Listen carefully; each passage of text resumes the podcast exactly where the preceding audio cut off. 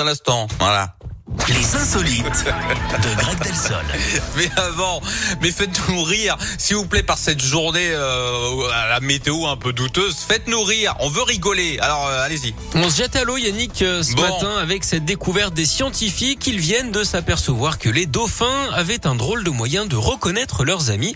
Ils Ah se bon serviraient du goût de leur urine. Et oui, les dauphins sont les hippies de la mer. hein. Leur philosophie, c'est peace and love. En tout cas, c'est une avancée majeure hein, pour la science. Reste Oui. à savoir comment s'organise la vie sociale des dauphins, très complexe. Par exemple, s'ils s'organisent des soirées de galac. En tout cas, on sait désormais hein, quel est le joueur de foot préféré de ces dauphins amateurs de pipi, Lionel Messi. mais c'est pas ce que font les chiens déjà quand ils se reniflent. Un petit Non. peu, oui. Alors, les dauphins aussi se, se, se reniflent les parties génitales, apparemment. Ah, non, c'est du tout cuit tout ça. Bon, et vous revenez avec un autre truc bien rigolo dans une Oui. heure. On a besoin de vous aujourd'hui, Ça d'accord marche.